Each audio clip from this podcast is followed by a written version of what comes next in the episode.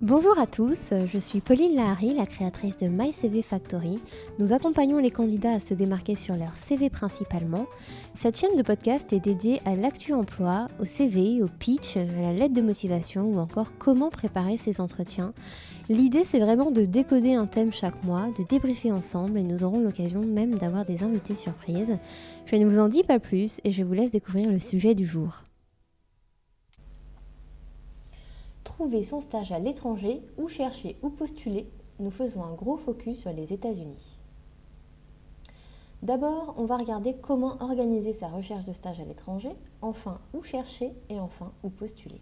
Donc organiser sa recherche à l'étranger. Déjà, il faut s'y prendre bien à l'avance. Trouver un stage à l'étranger est un vrai exercice logistique. Vous allez avoir tous les sujets de visa, de billets d'avion, l'hébergement, le compte en banque, la couverture santé, bref, beaucoup beaucoup de sujets.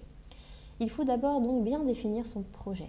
Affiner votre projet professionnel, donc le stage, et vos critères de sélection géographique. Quel pays et quelle ville? Vous allez donc lister un petit peu les questions. Quelle langue déjà? Quel pays? Quel type de ville? Quel type d'entreprise? Quel type de rôle? Puis quel secteur? Ensuite, vous allez mettre en avant votre profil français. Donc vous allez montrer que vous maîtrisez la langue locale, euh, mais que vous avez un profil français et que vous êtes particulièrement apprécié dans certains secteurs. Où chercher? D'abord, vous allez activer votre réseau, les anciens collègues et maîtres de stage, vos camarades de classe et relations, vos parents, vos amis. Tout ce réseau-là est à mettre euh, à contribution. Via votre établissement scolaire. Donc vous avez un annuaire des anciens de l'école sur votre site alumni. N'hésitez pas à aller demander les, contacts pour y accéder. Euh, vos professeurs de langue, eux aussi, peuvent avoir un réseau à mettre à disposition vos professeurs en contact avec le monde du travail également, et enfin des entreprises partenaires implantées à l'étranger, les entreprises partenaires de votre école. Ensuite, vous allez chercher sur les sites emploi aux États-Unis, notamment donc monster.com, indeed.com, Manpower, Michael Page, Career Builder, Best Jobs USA, ziprecruiter.com. N'hésitez pas à les regarder. Si vous voulez toute la liste, évidemment, euh, sollicitez-nous sur LinkedIn euh, via mon profil, hein, Pauline Lahari ou sur Instagram. On pourra vous envoyer toutes les listes.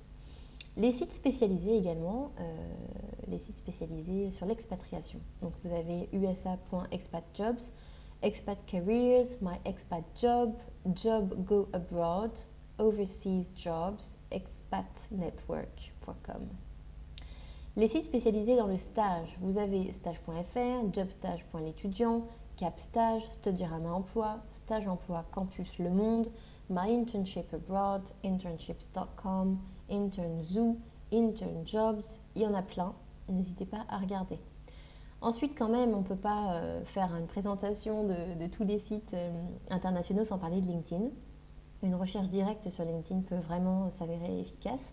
Vous avez aussi beaucoup de groupes de groupes d'entraide pour partir à l'étranger.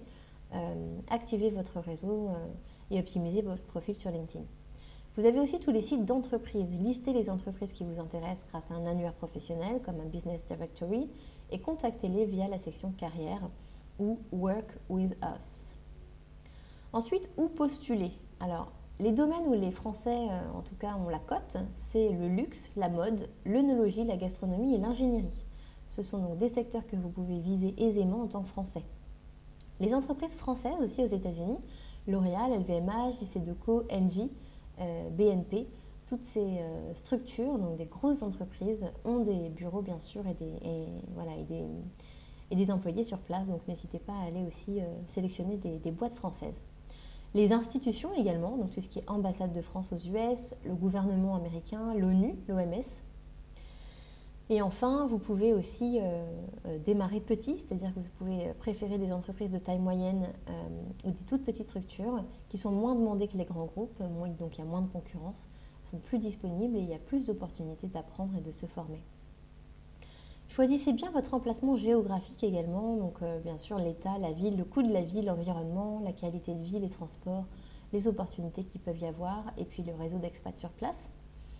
Euh, n'hésitez pas aussi à aller faire un tour sur le site CiviWeb, qui est euh, le site des VIE, euh, qui peuvent aussi vous donner des idées d'entreprises qui sont en recrutement de Français. ça peut aussi vous aider. Peut-être que si votre profil fait l'affaire sur un stage de, deuxième année, puis ensuite une césure, ça peut alors le coup de, proposer votre profil sans être en, en VIE finalement.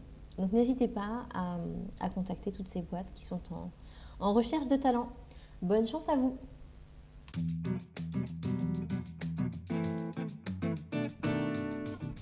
Merci à vous pour votre écoute. Si vous avez aimé notre podcast, n'hésitez pas à le partager autour de vous et à nous mettre quelques étoiles sur iTunes.